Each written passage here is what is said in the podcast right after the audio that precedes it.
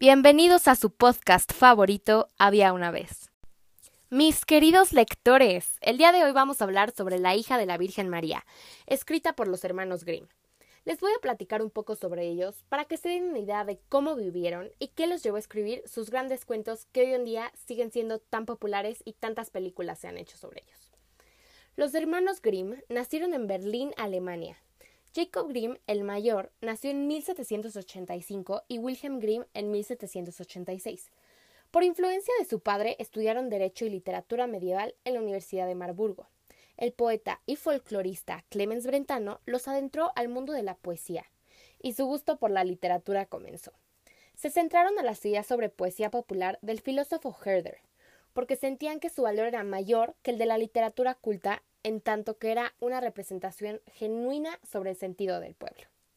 Entre 1812 y 1822, los hermanos Grimm escribieron en la redacción de su primera publicación, Cuentos infantiles y del hogar, colección de cuentos en la que expresaban distintas tradiciones populares en Alemania. Posteriormente, fueron conocidos como los cuentos de hadas de los hermanos Grimm. Después de unos años de haber tomado distintos caminos y cada quien seguir sus intereses, los hermanos Grimm retomaron cuentos infantiles y del hogar y fueron publicados en tres volúmenes. El deseo de los Grimm era que esta obra fuera un homenaje a la literatura popular, un documento que pudiera expresar fielmente la tradición oral nacional que suponía pérdida. Sus fuentes principales fueron sus recuerdos de la propia infancia y los testimonios de las personas de los pueblos, como niños, jóvenes, adultos y ancianos. Wilhelm, el hermano menor, falleció en Berlín a los 73 años, el 16 de diciembre de 1859.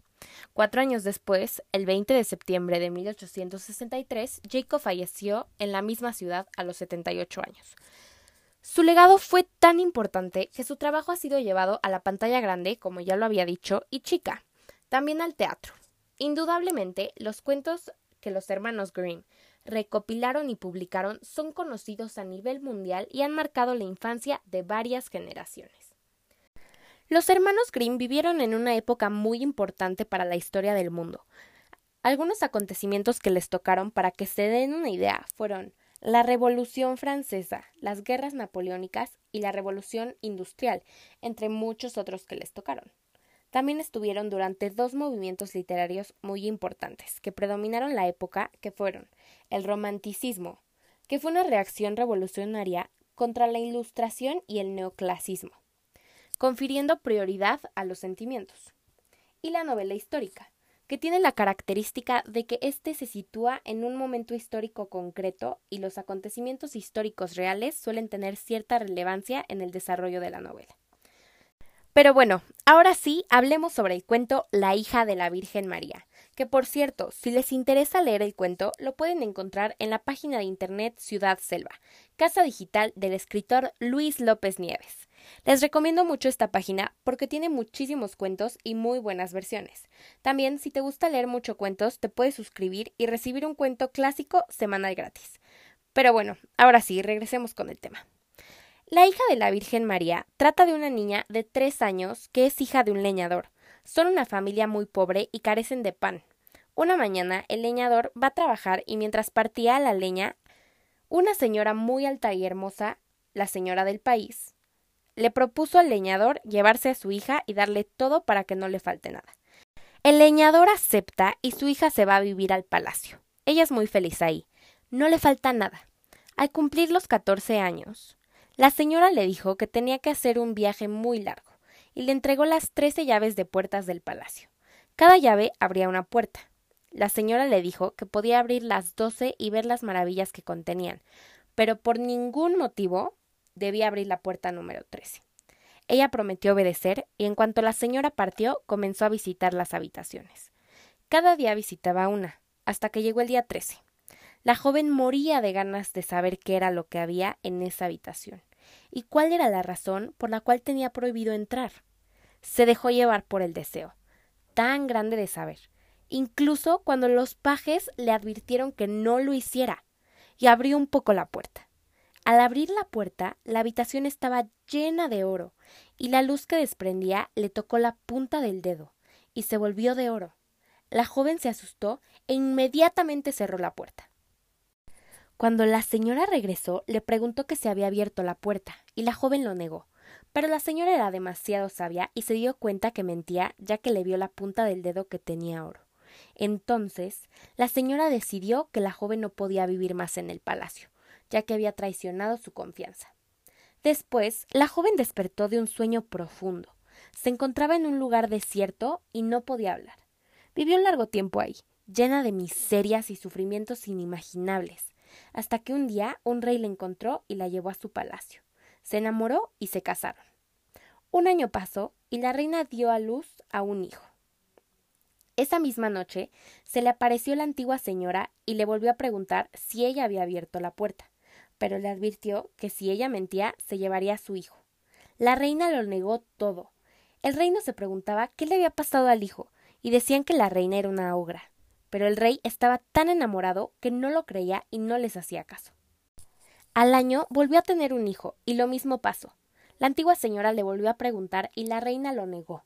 Entonces al hijo se llevó y el reino seguía sospechando que la reina era una obra.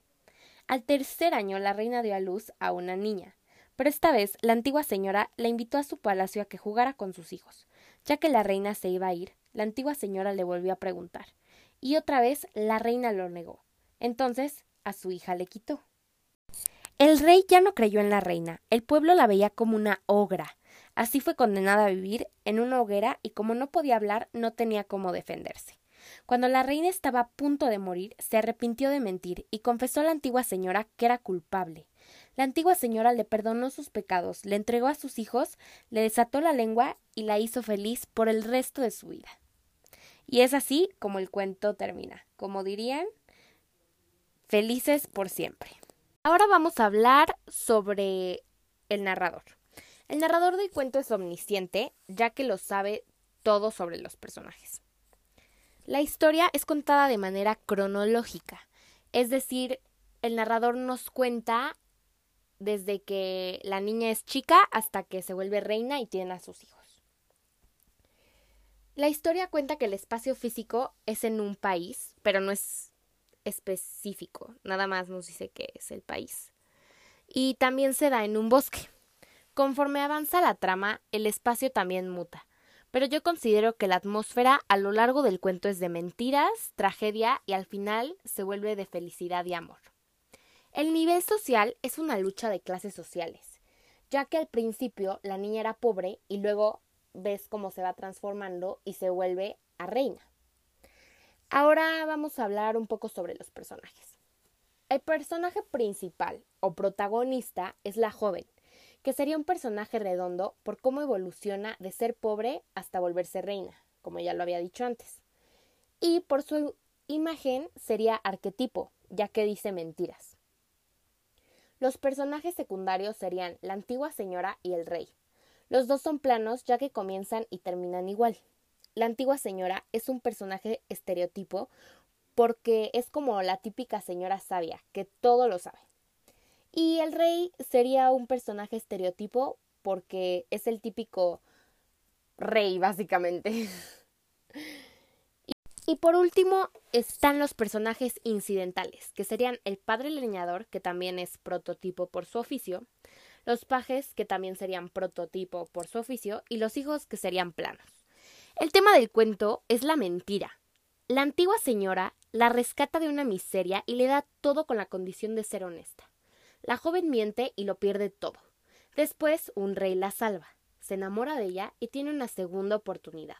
Lo tiene todo, aunque no puede hablar, y da luz a un niño. Tiene la oportunidad de decir la verdad y vuelve a mentir. No le importa perder a su hijo y vuelve a pasar lo mismo y lo mismo hasta que el rey deja de creer en ella. Cuando la joven, ahora reina, está a punto de morir, es cuando finalmente se arrepiente y acepta que ella abrió la puerta y queda perdonada. La antigua señora le devolvió la voz y a sus hijos y vivió feliz para siempre. El cuento nos da la moraleja de que nunca es tarde para decir la verdad y que es mejor tarde que nunca.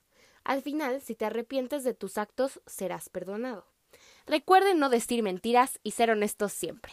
Nos vemos la próxima semana en Había una vez.